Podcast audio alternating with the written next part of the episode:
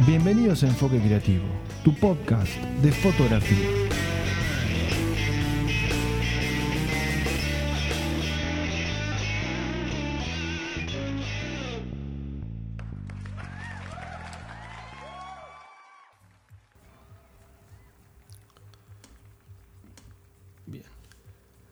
Bienvenidos a un nuevo episodio de Enfoque Creativo, tu podcast 100% orientado a la fotografía. En esta oportunidad vamos a estar charlando con un colega, fotógrafo de 15, eh, con Fabián Bono, así que le vamos a dar el pie, la bienvenida y bueno, agradecerle que se sume a este proyecto. ¿Cómo anda Fabi? Hola Carlos, ¿cómo te va? Eh, bien, muy, muy contento de estar aquí, gracias por la, oportunidad de, charlar un poco de lo que más nos gusta. No, por favor, eh, como siempre digo, el agradecido soy yo por el tiempo, la predisposición.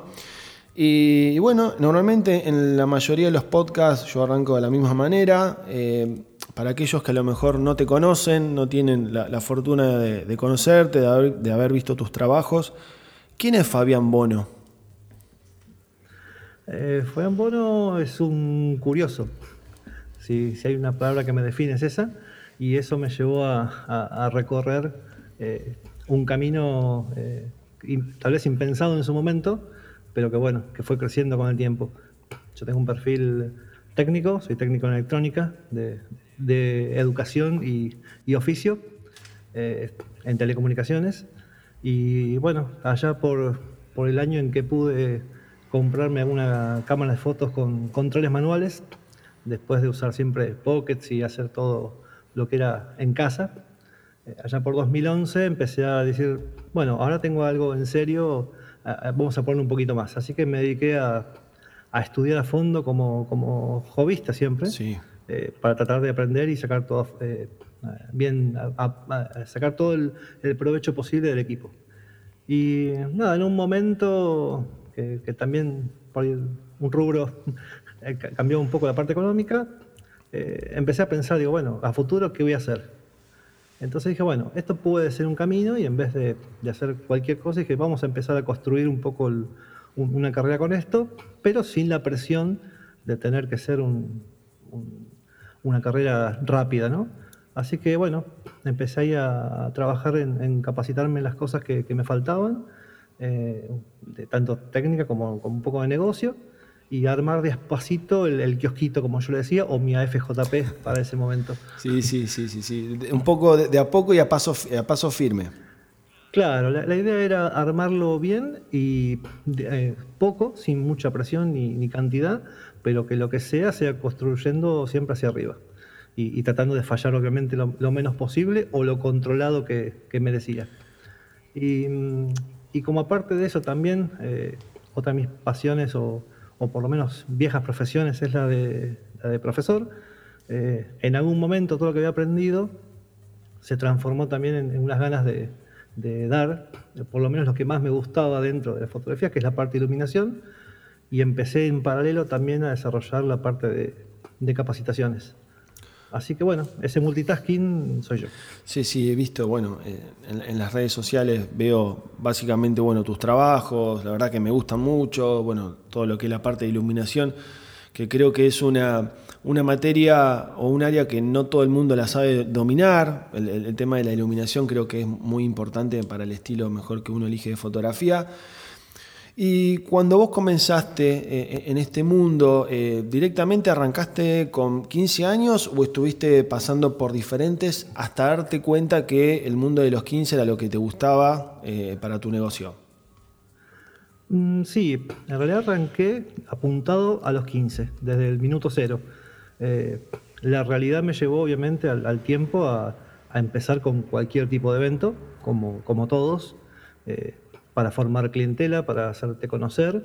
Eh, de hecho, yo hice mi plan era arrancar, y así lo hice, arranqué en el barrio, simplemente con los conocidos, cercanos del barrio chico, después un poco más grande, y después con el tiempo me empecé a expandir hacia afuera y a hacer publicaciones en otros, lugares. Pero lo, hice bien paso a paso. Eh, en un momento, de hecho, siempre enfocaba o publicaba solamente 15 años, y el año que dije, bueno, a partir de ahora basta de bautismos, basta de de, otro tipo de eventos, solamente voy a mostrar y publicar 15 años. Las cinco primeras contrataciones fueron bodas. Así que dije, bueno, eh, vamos a hacer 15 y bodas. y, ahí, eh, y ahí obviamente el, destino hizo que eh, a partir de ahí mantengo un, más o menos un rate de el doble o triple de 15 que bodas a nivel anual, ¿no?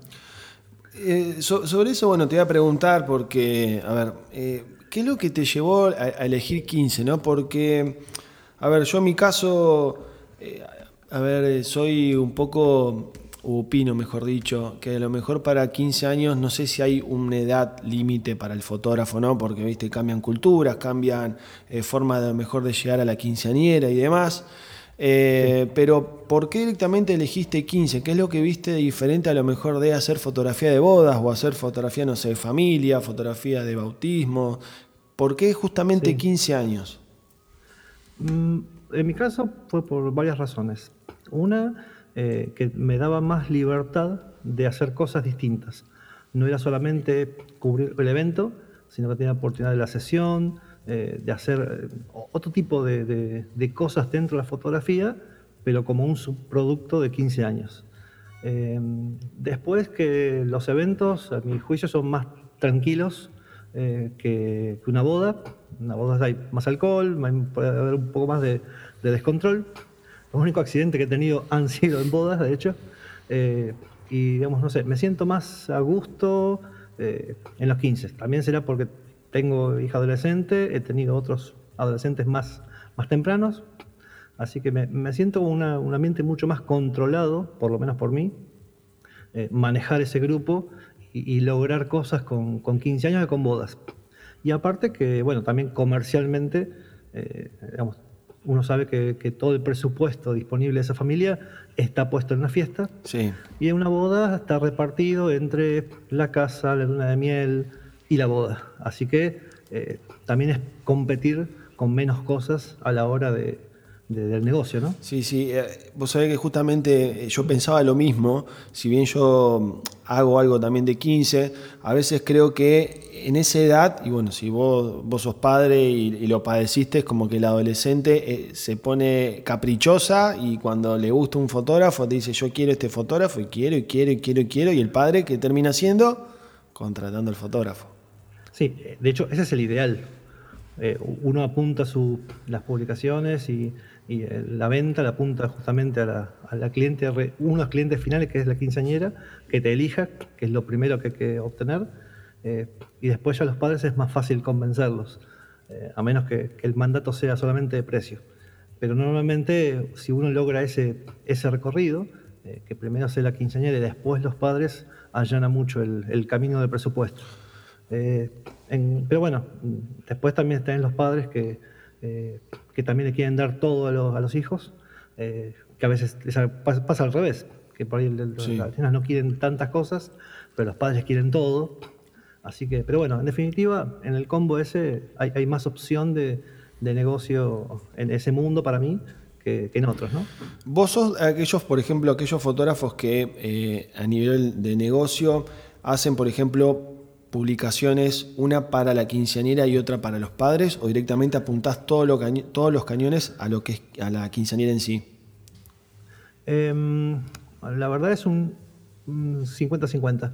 Eh, las publicaciones, pero por un tema por ahí de comodidad mía o faltas de muchos tiempos, eh, por ahí es la misma, pero sí, según el lugar donde publico, está apuntada a cierto público distinto. En, en Instagram sí están apuntadas a a las chicas y hasta cierta edad de adultos. Y en Facebook es más amplio porque la puede ver otro tipo de personas.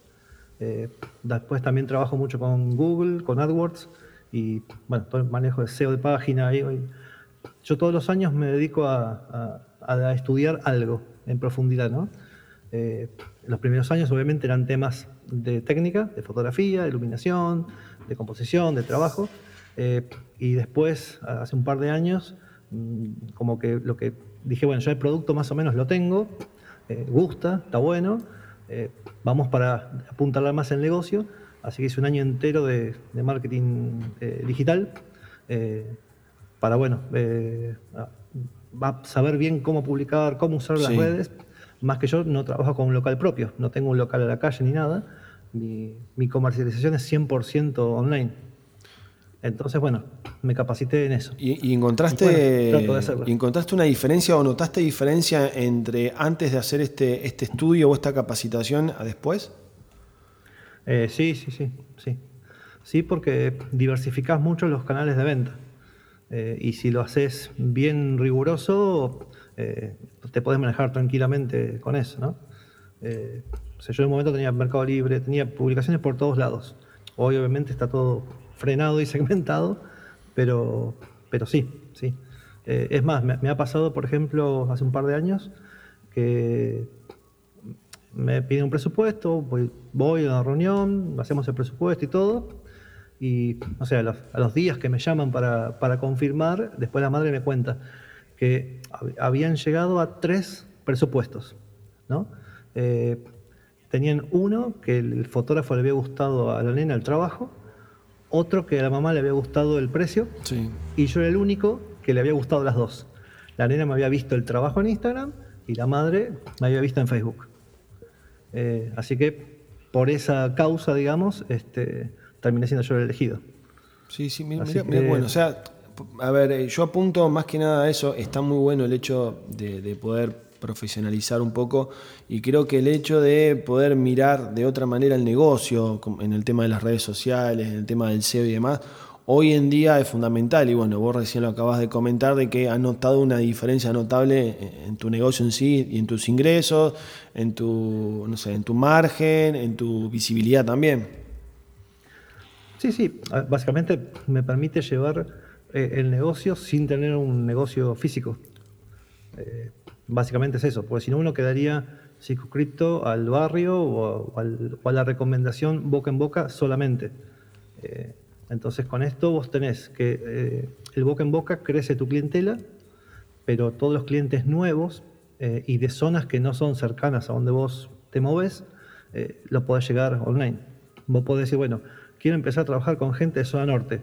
Listo, apuntás todas las publicaciones a zona norte y todos tus pedidos de presupuesto van a venir de ahí. Claro. Eh, o sea, tenés, esa ventaja de poder manejarte distinto y independientemente de donde estés. Acá, por ejemplo, eh, yo tengo acá algunas preguntas que han hecho en, las redes sociales, me han mandado privados para poder hacerte en la entrevista o en la charla. Yo entrevista siempre digo, pero no soy ni periodista, ni locutor, ni entrevistador, soy un, colega más. Eh, ¿En qué casos ya que vos estás tan abocado y la verdad que eh, te considero una de las personas que a nivel nacional maneja mejor todo lo que es iluminación, flash y demás. ¿En qué, ¿En qué casos vos crees que es conveniente utilizar mejor flash o utilizar luz natural?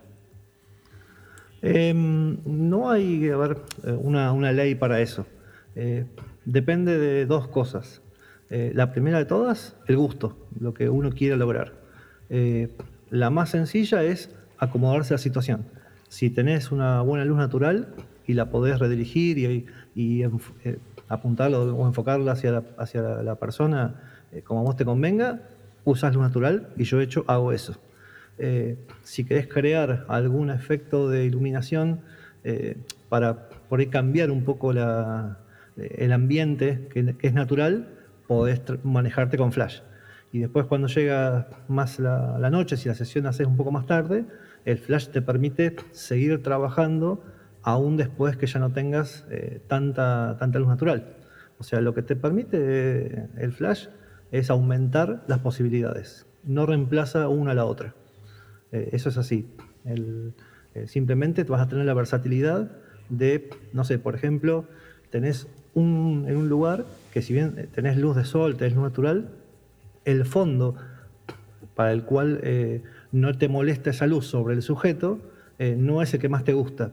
Pero un fondo que está en o sea, 90 grados, que sí está bueno, de repente la luz no está tan buena para el sujeto. Bueno, vos con flashes o con, y con pantallas para tamizar y, o rebotar luz, podés salvar esa situación con iluminación. Tenés el fondo que querés eh, con la luz que vos querés. A veces solamente con rebotes, a veces agregando un flash. Yo siempre digo que, mm, a ver, en el caso mío no, soy un experto en el, manejo de, lo que es el flash, pero a veces, eh, a veces eh, no sé si es difícil o, a lo mejor uno lo hace muy difícil el hecho de poder combinar dos tipos de iluminación, a lo mejor el flash que tiene una iluminación más fría y a lo mejor el lugar es un poco más cálido y muchas veces uno ve la foto y te das cuenta eh, el tema de, la iluminación por flash no sé si es conveniente que se note tanto o a lo mejor que eh, el flash haga su trabajo y se trate de disimular de la mejor manera posible. Sí, te voy a hacer una, palabra que la dice mucho una, gran instructora, profesora de, colores, que es Pau Zambelli, que es depende. bien, ¿Y por qué depende?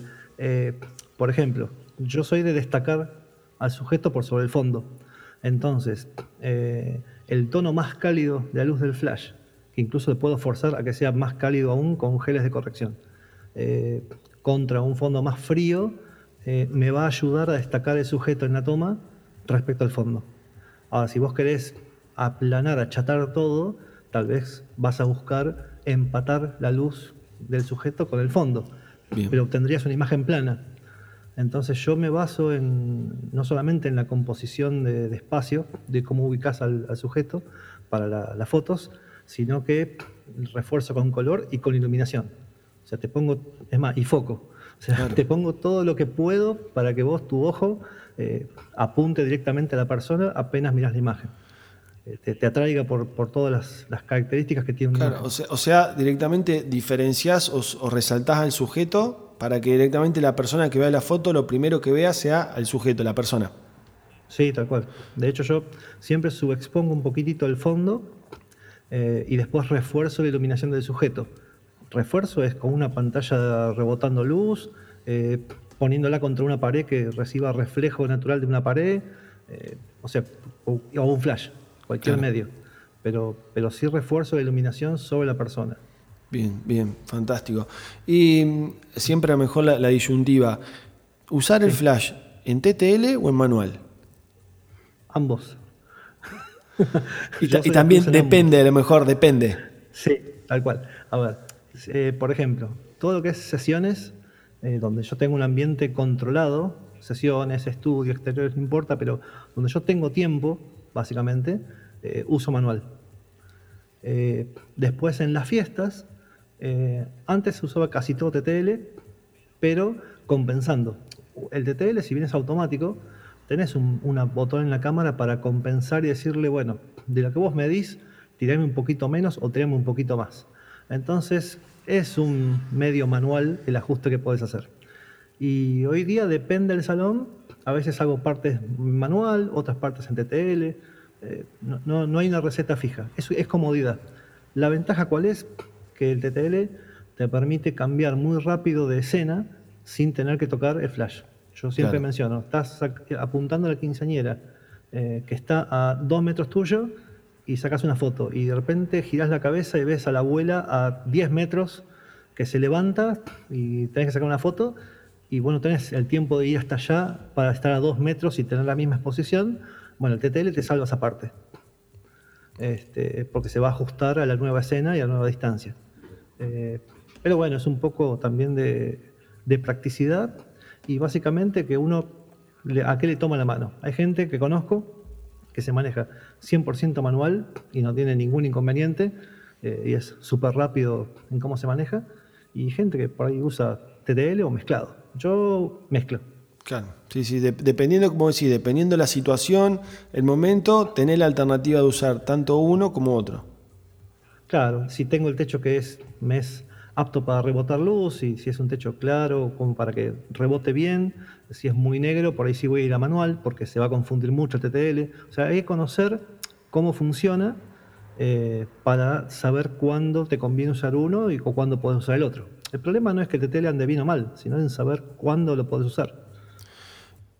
Y en el caso, por ejemplo, ya sea de sesiones o en fiesta en sí, ¿Flash arriba de cámara o flash fuera de cámara? Eh, ambos. Eh, normalmente uso en cámara, eh, salvo en todo lo que es la parte de, la previa. La previa uso hoy estoy o directamente o no uso flash o, o uso fuera de cámara. Bien. O lo uso en cámara, pero rebotando contra una pared lateral para simular que está fuera de la cámara. Ah, bien, bien. Hago, hago, un poco la, alternativa. Eh, después lo que es la previa así en el salón, de vestido, todo eso, fuera de cámara. Siempre con uno o dos flashes fuera de cámara o radio. Y después, la fiesta, el desarrollo de la fiesta es siempre flash en cámara y cuando eh, los DJs eh, parece que, que tienen un solo dedo, cuando operan las consolas y prenden las luces de a una en vez de todas juntas, eh, en esos momentos que la pista es una boca de lobo o, te mandan solamente flashes estrobo, estroboscópicos. bueno, nada, yo pongo dos flashes en las esquinas de la, de la pista con algún gel de color simplemente para pintar eh, fondo. O sea, a veces lo apunto a la pared, a veces lo apunto al centro de la pista, pero son simplemente para crear recortes de, colores que simulan a la luz del DJ. Más cuando te ponen, cuando te tiran la hermosa cortina de humo. Sí, también, también. Ahí, bueno, ahí yo ahí muy, mucho no saco cuando hay mucho humo. Eh, prefiero a veces esperar o, y que despeje un poco. es pocas veces la que queda algo bueno, ¿no? Eh, pero bueno, básicamente lo que hago es darle color que no me lo está dando la iluminación del salón. Y, Fabi, porque, sí. porque después cuando el cliente ve la foto, eh, no va a pensar que eh, el salón estaba oscuro por culpa del DJ. Va a decir que es el fotógrafo. Entonces es parte de nuestro trabajo que se vea bien en todo momento, inclusive cuando el que falla es el DJ uno podría ir al que decirle, che, encendeme las luces, déjame algunas luces continuas, me ha tocado salones que apagaban todo, no tuve problema, le dije, che, mira, déjame por lo menos las perimetrales, yo siempre pido, las perimetrales, las violetas esas magenta que ponen contra la pared, déjame las encendidas, déjame algo de fondo. Y le muestro una foto que es una boca de lobo si no se ve, si no está encendido. Después pone todos los colores que vos quieras, pero déjame algo de fondo. Si se copan, ningún problema, no uso nada extra. Pero si no se copan, pongo mi flash. Claro, porque, a ver, mm, bueno, eh, yo a veces veo fotografías, por ejemplo, donde la familia, no se invirtió un dineral, por ejemplo, en iluminación, eh, y a lo mejor veo fotografías donde uno ve y está todo blanco. Y bueno, y entonces el cliente dice, pero a ver, o sea, yo pagué para que el DJ ponga X cantidad de luces y acá parece como que está todo iluminado con luz fluorescente. Eh, ¿eso, ¿Eso qué se debe? A, lo mejor que está sobreexpuesta, mayor cantidad de, iluminación. Eh, encuentro yo a veces veo eso. O, que, bueno, o usaron el flash de una manera que iluminaron todo el ambiente. Entonces, digamos, tratando de, iluminar eh, a, la escena, termina iluminando todo. O sea, yo manejo, mi flash en cámara es solamente para el sujeto que yo estoy fotografiando y está cerca mío. Yo uso por lo general 28 y 50 milímetros en cámara durante la fiesta, con lo cual no estoy más allá de entre 1 y 2 metros de la gente. Y mi flash está medido para esa persona. El resto lo levanto con un ISO alto. Todo el fondo, el ambiente, trabajo con la iluminación natural que tiene el salón. Eh, y después mi flash es para solamente iluminar al sujeto principal que estoy fotografiando. Y cuando vos utilizás el, flash, por ejemplo, sobre cámara y demás, ¿no lográs a lo mejor una imagen eh, plana, a diferencia a lo mejor si el flash lo usás a 45? Eh, bueno, ahí yo utilizo, eh, o sea, el flash, por más que obviamente que está en cámara, lo utilizo vertical, nunca obviamente hacia frente. Bien. siempre vertical y lo utilizo desde hace un tiempito. He probado casi todos los modificadores que se te ocurran, me he gastado en todos. Eh, y hace ya un par de años que uso el MacMo, el MaxFear, que es una esfera de silicona, eh, que básicamente lo que me produce es eh, tirar la luz, la cantidad de luz que necesito, que no es mucha, hacia el frente, pero la, proyección no es recta, no es tan recta, es bien abierto, es una, como un abanico horizontal muy abierto entonces, eh, ilumina bastante, no, genera sombras tan duras. Bien. Eh, si encima tengo un techo que me ayuda a rebotar, mejor, porque parte de esa luz también va a ir al techo, rebota y va a rellenar más sombras. Pero mm, Después, la verdad, no me molesta. No me molesta. Bien. Eh, la, dinámica, bueno, no sé, por ahí también influye la forma o, las fotos que yo, que yo saco, que, que no son posadas, son siempre, eh, digamos, en la acción que está produciendo la gente. Trato de que no posen. Eh, con lo cual la mayoría de las fotos que van a ver, pues a posadas, hay algunas por supuesto, pero la mayoría que van a ver son en determinada acción. Entonces puede haber más intensidad de una sombra, de un color, de la luz del, salón que le pega a la gente, que de mi flash. Claro. Entonces, eh, mi flash es como que tomarlo como es un relleno el que está en cámara. la, principal de la escena va a ser el ambiente. Exacto. Y sos de forzar, por ejemplo, el ISO y estar metido bien en la fiesta, bien en, el, quilombo, por así decirlo. Sos de forzar ISO y que el flash sea como, como relleno. Exacto. Sí, ISO normalmente. Yo tengo full frame, uso D750, eh, uso normalmente un F2, F2.5 de diafragma y trabajo con ISOs de 2500. 3200 es un salón muy oscuro, de techos muy altos, o tiene muy poca iluminación, o, el combo, que es lo peor, alto y con poca luz. Eh, pero normalmente es un 2000, 2500, más, más o menos. Tampoco es tan alto. Fabi, acá bueno, tengo algunas, algunas preguntas que me estuvieron haciendo. Em, cuando haces las sesiones de, de 15, ¿qué preferís? ¿Hacer las sesiones con la quinceañera sola o con amigas? Mm, no tengo yo una preferencia. La verdad que cuando vienen eh, amigos o familiares suelen, salir divertidas. Eh, lo que sí yo les, siempre les recomiendo es que esas fotos con gente extra sean en un solo cambio. O sea, que dediquen un cambio para amigas. A veces es directamente es algo especial. No sé, voy con remeras blancas porque hacen algo con pintura, con polvos de colores. Puede ser algo específico sino eh, en uno de los cambios, que por lo general es el cambio urbano, eh, en ese participa la o las amigas. Eh, no, me, no, me, modifica en nada lo que, lo que hago. Sí declaro esto porque se tiene que destacar la nena. Entonces, básicamente, por lo menos dos cambios sola tiene que tener y del tercer cambio es sola y después se suman las amigas. Claro a ver, te preguntaba más que nada, ¿viste? Porque hay colegas que te dicen, no, la verdad que sacar con, todas las amigas que caen 10, 15, 20 amigas, la verdad que ya es un poco complicado el tema del manejo, el tema de organizarla, de hacerla, no sé, de hacer determinadas fotos. Yo prefiero ir a lo mejor sacarle fotos directamente a la quinceañera sola y otro día a lo mejor dos o tres fotos con, con las amigas. Sí, yo no he tenido tantas, ni tanta gente tampoco, pero hasta ahora una vez sola tuve, digamos, hice día aparte, pero más que nada porque estaba complicada la logística, casi había pocos que tenían vehículo, y encima la idea con las amigas era hacer con témperas, con líquido de color, con lo cual era complicado en una sesión urbana en la calle, eh, enchastrarse con témperas, después no tenían donde limpiarse, dijimos, bueno, eso lo hacemos en, el mismo barrio donde, viven, donde vivían el cliente, eh, así que después de, enchastrarse todas, tenían un baño cerca donde asearse y estaban ahí a una cuadra de la casa. Eh, entonces esas las terminamos haciéndose ahí. Pero, digamos, en el personal me es indistinto. No, no tengo problemas manejando a la gente.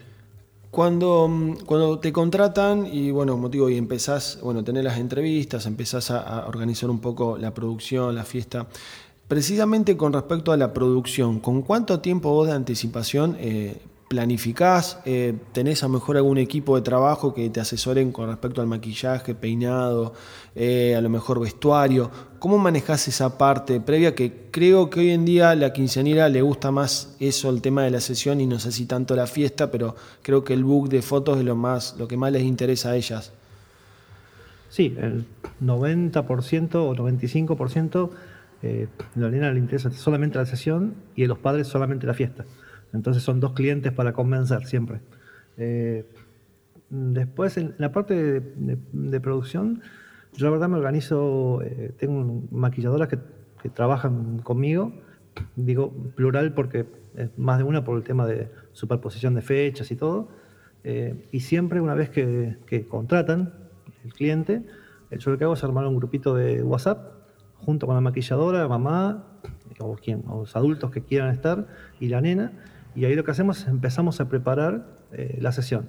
Ahí vemos qué, estilo va a querer, eh, qué, ropa ya tiene, y la, maquilladora me ayuda con, el tema de colores, de, sugerencias, eh, ven los peinados, el maquillaje que se quiere hacer, capaz que vemos los vestuarios y bueno, mira, estaría bueno sumarle, no sé, una campera. Bueno, a veces se consigue prestada o, la hemos llevado a veces nosotros mismos. pero sí, ahí la, la maquilladora es una parte fundamental de la sesión porque todos los preparativos, la idea es llegar al día de la sesión con todo pensado. Es simplemente llegar, maquillarse, cambiarse y fotear. O sea, no, no, decidimos muy poco, eh, solamente decidimos cosas de los lugares, simplemente por un tema de que yo ya tengo, obviamente, donde voy, lugares que conozco, pero bueno, justo está ocupado, justo pasa algo, bueno, cambiamos sobre la marcha un lugar por otro dentro de la misma locación pero, pero después el resto está todo básicamente ya planeado de antemano.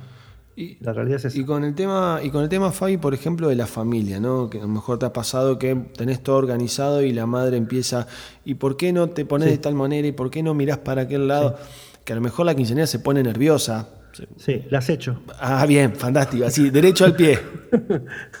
bien, o sea, soy muy polite, muy político, eh, con mucha sorpresa y todo. Eh, le digo, mira, o sea, eh, le hago un chiste de que la estoy echando tipo como si haga Sasha, atrás, atrás, pero que entiendan que es atrás, váyanse. Eh, y, nada, y, se explico, miren, están nerviosos y todo, ustedes quédense ahí. Y me ha pasado casos que sí, la nena, por ejemplo, estaba muy nerviosa, eh, entonces directamente les dije, miren, váyanse allá enfrente, o sea, allá como a 50 metros ahí en Palermo, que nos van a ver, o sea, estamos a la vista por cualquier cosa, eh, para que ustedes se queden tranquilos, pero que ella no esté sintiendo que la están mirando ni que le van a decir algo. Claro. Porque ella estaba expectativa de que le dijeran algo, aunque no le decían nada, pero estaba, estaba pendiente ella.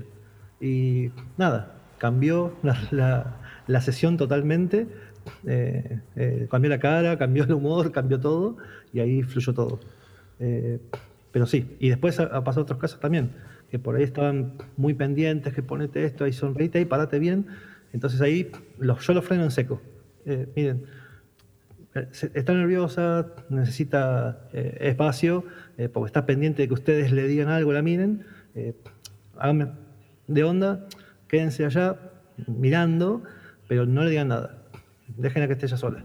Este, y ahí, bueno, se, se acomoda todo. Pero los padres por lo general entienden, porque también es calmar la ansiedad de ellos. Sí, sí, sí, sí. A veces. Algún padre por ahí dice, listo, aprovecha y se va al auto, zafa, pero bueno, este, pero eso sí. Pero es responsabilidad nuestra detectarlo y, y, que hacer algo al respecto. Eso, a eso iba también, ¿no? Creo que el fotógrafo en ese sentido tiene que demostrar seguridad, como para decir, bueno, Totalmente. autoridad, decir, bueno, mira, este es mi ámbito eh, la quinceañera está nerviosa, por favor los padres a un costado, lleven el mate, lo que fuese, y bueno, que ella trate un poco de romper el hielo, porque a, lo mejor te pasa, y nos pasa a todos, que tenés quinceañeras que a lo mejor son... Eh, agarrás la cámara y ya la chica te posa y vos decís, no le dije nada y ya la chica, la chica me está haciendo unas poses espectaculares, no tengo necesidad de decirle nada. Y después tenés aquellas pobres que son sumamente tímidas. ¿Cómo, cómo trabajas esa, esa parte de, la timidez? ¿Cómo rompes el hielo? Por lo general con humor. Eh, trato de, entrar por, por, conversar, por... Eh, siempre les aclaro, eh, cuando vamos caminando al primer cambio, o sea, cuando está preparada, lista, que vamos a empezar a fotear, o a veces mientras están maquillándola en el primer maquillaje, siempre digo lo mismo, digo, vos sabés qué vamos a hacer hoy, y por lo general te dicen, bueno, voy a hacer fotos, voy a hacer el book, te dicen algo así. Yo no, no, nos vamos a divertir. Y nos vamos a reír. Las fotos, si salen, que salgan. Lo principal, nos vamos a divertir. Y a partir de ahí empiezan a, relajarse y después nada, es tratar de hacer chistes, tratar de, descontracturar todo lo posible, de a veces generar situaciones, no sé, yo muchas veces por ahí las, empiezo, las hago posar de una manera eh, y, después, y le empiezo a complicar de, que pongan el brazo mal, o sea, termina en una pose toda atravesada o enroscada, súper incómodas.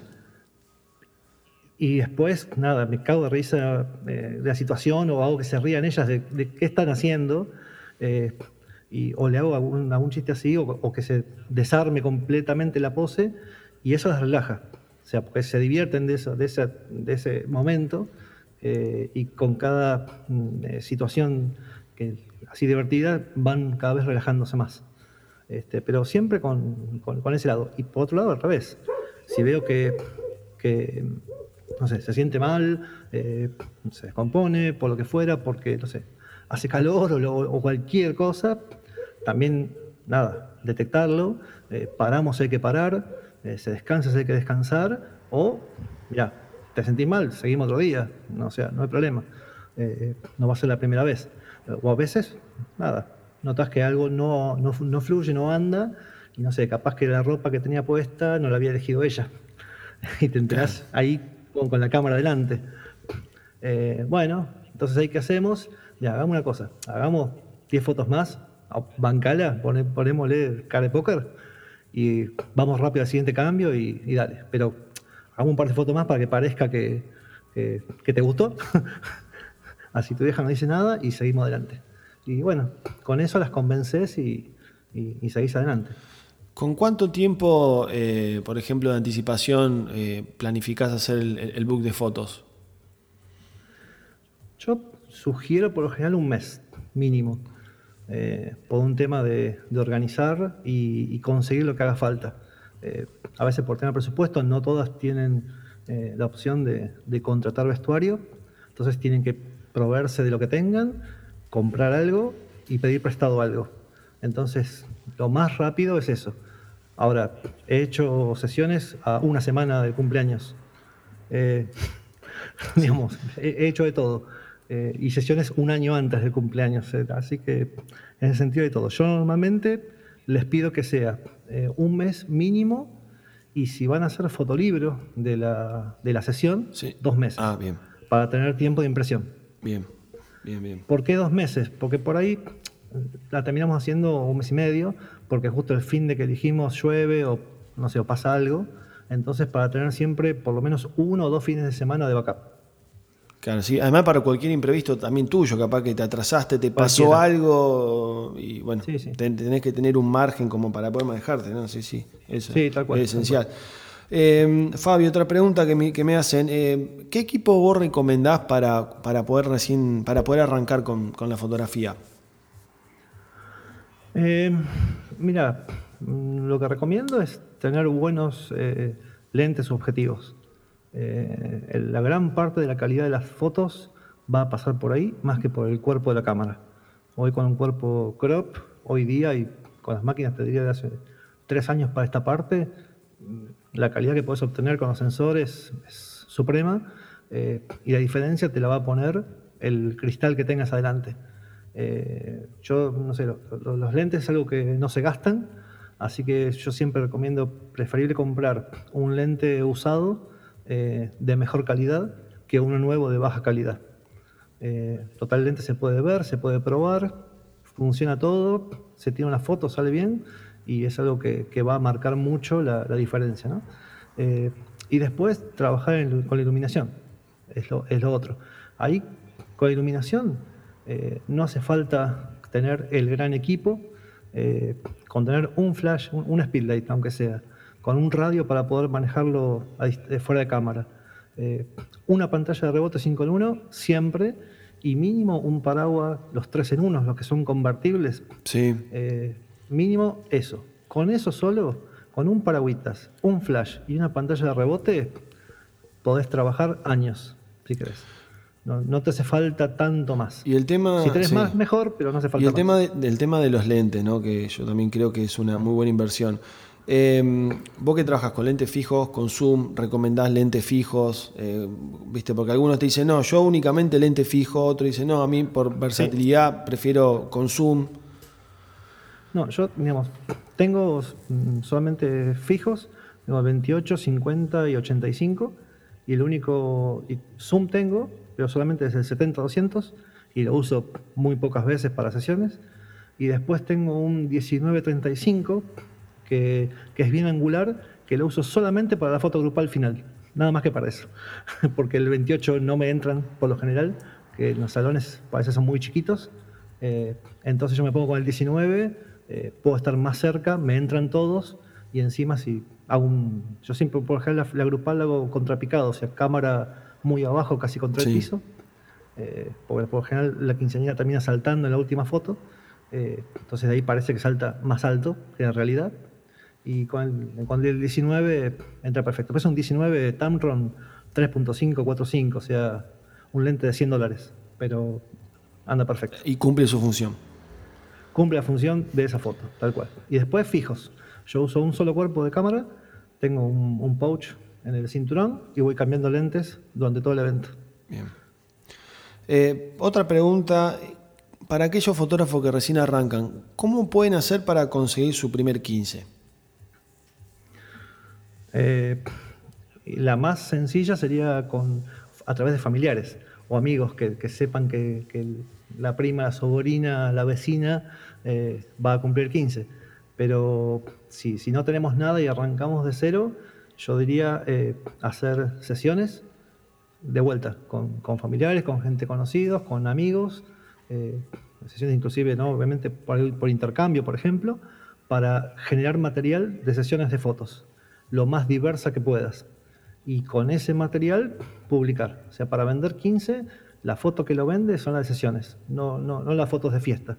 Y por suerte, son las fotos que son más fáciles de hacer, porque podés conseguir cualquier chica que quiera sacarse una foto, que todas te van a decir que sí, y, y podés generar material de promoción muy fácil.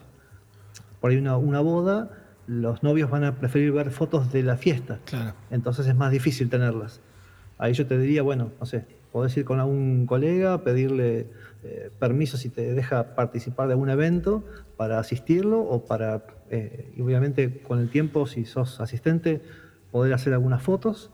He conocido algunos que, y no sé yo, que han ido a, las iglesias y donde ven que por ahí no hay fotógrafo o, hay algún fotógrafo y dicen, che, mira, soy jovista, quiero sacar algunas fotos, te jode, le piden permiso al fotógrafo que esté de turno y, y hace un par de fotos de la ceremonia como si fueran un fotógrafo. Y bueno, son fotos que por ahí no vas a usar para publicar, pero sí para mostrar en una entrevista a unos novios o a una quinceañera. O sea, por ahí no, no las publicaría, pero sí tenés como material para mostrar de lo que, del trabajo que vos haces.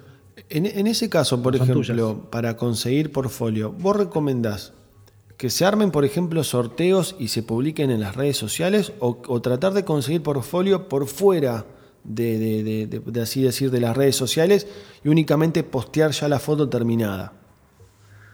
Mm, por redes sociales sí. El sorteo no tanto. ¿Por qué? Porque yo quiero generar material para mostrar. Entonces, yo quiero tener el control de lo que se va a ver. Entonces, en vez de hacer un sorteo, yo quiero, prefiero, prefiero elegir con, a quién le voy a sacar foto, si puedo elegir con qué ropa va a ser. O sea, yo soy el que va a elegir eso. Eh, por eso, eh, por ahí es mejor es un intercambio en el cual vos decís, mira, yo ofrezco hacer la sesión de fotos con este vestuario en este lugar, de este estilo. Se te van a ofrecer X cantidad de personas, modelos, por ahí maquilladoras, y vos podés decir, bueno, a ver, me interesa esta modelo porque va con el perfil que yo quiero que se vea en mi foto. Exacto. Entonces, eh, vos tenés que ganar algo también. Bueno, lo que ganás es el material de, publicidad.